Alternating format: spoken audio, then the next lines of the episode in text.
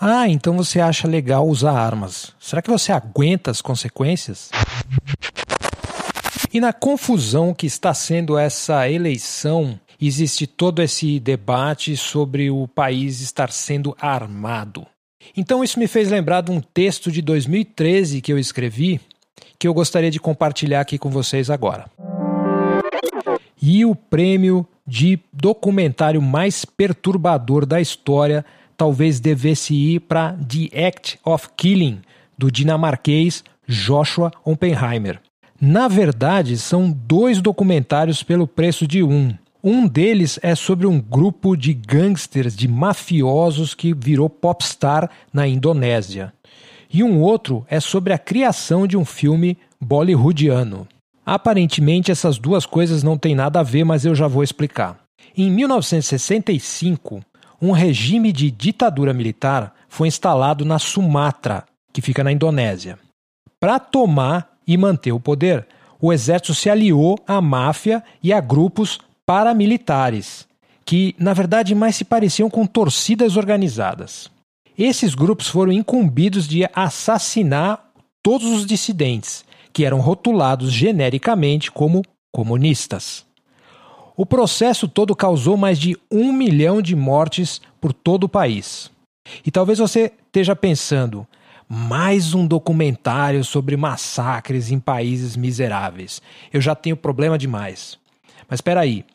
Esqueça tudo o que você acha que sabe sobre esse tipo de documentário. O Oppenheimer até tentou fazer um desses filmes, mas não conseguiu. Ao conversar com os parentes das vítimas, foi perseguido e ameaçado de morte pelo exército que ainda está no poder.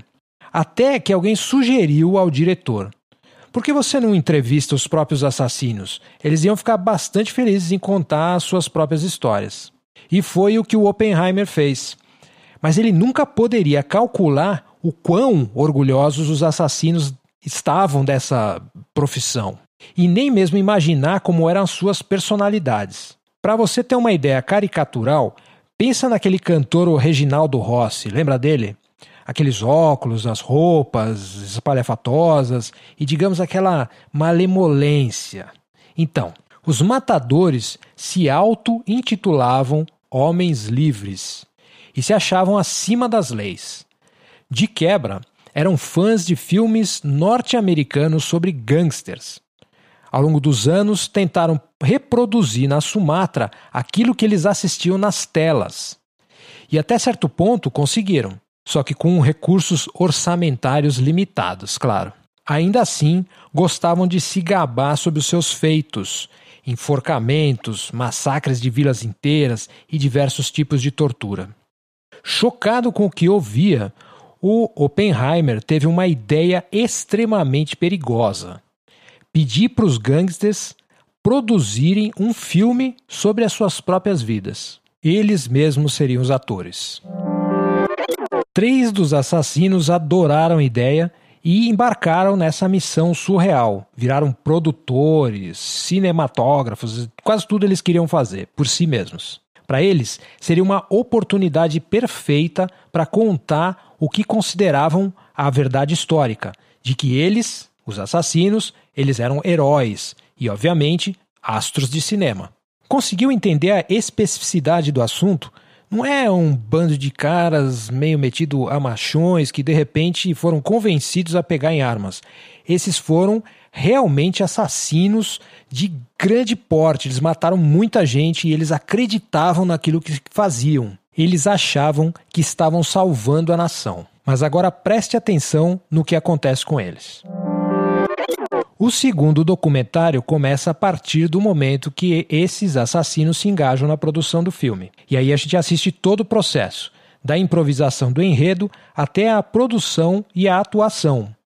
O que implica em ver quatro gangsters produzindo até mesmo cenas de canibalismo. E depois, ali no meio da cena, se questionando sem muita convicção: será que o público vai achar que nós somos cruéis? Resultado: é um filme praticamente bollywoodiano, espalhafatoso, exagerado, quase fantástico e até com dancinhas. Tudo isso porque essa é a fantasia dos assassinos. Você que está assistindo ao filme, atônito, de repente você é jogado no meio dessas autojustificações e essas elaboradas construções psicológicas desenvolvidas para bloquear o sentimento de culpa e o ódio a si próprio. Coisas como imaginar que, ao morrer, esses assassinos seriam recebidos no paraíso pelas suas próprias vítimas, que lhes dariam medalhas e agradeceriam por terem sido liberados do caminho errado do comunismo. Mas, ao longo do filme, as máscaras começaram a rachar.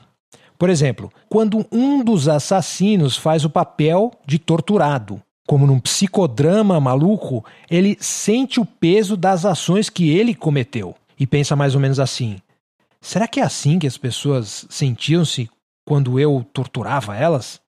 Como se eu estivesse roubando a dignidade delas? Um dos assassinos pergunta ao Oppenheimer. E o diretor responde num tom quase paternal: Era bem pior. Você sabe que está fazendo um filme. Eles não. A expressão de desapontamento do assassino e o seu espanto com o desnudamento da própria culpa é uma das cenas mais impactantes que eu já vi. E não há um só deslize para o emocionalismo. Tudo acontece apenas nos olhos do gangster. É só isso que o documentário mostra. Eu poderia passar horas aqui descrevendo trechos incríveis desse filme do Joshua Oppenheimer, The Act of Killing ele tira o espetáculo do assassinato. Em especial, ele tira o espetáculo dos assassinos. Ele mostra a concretude da atividade de matar, em especial de ter que conviver com a consequente culpa. E o mais chocante é o uso da linguagem bollywoodiana para mostrar essas coisas. Tudo isso faz com que fique uma coisa repugnante e ao mesmo tempo absurda. Crime é deixar de assistir um filme desses nesse momento que a gente está vivendo. E esse foi o episódio de hoje do Mono Estéreo. Se você quer colaborar com ele financeiramente, é só depositar qualquer quantia na chave pix@eduf.me. Você encontra mais conteúdo no site eduf.me. Certo? Obrigado por ouvir e até a próxima.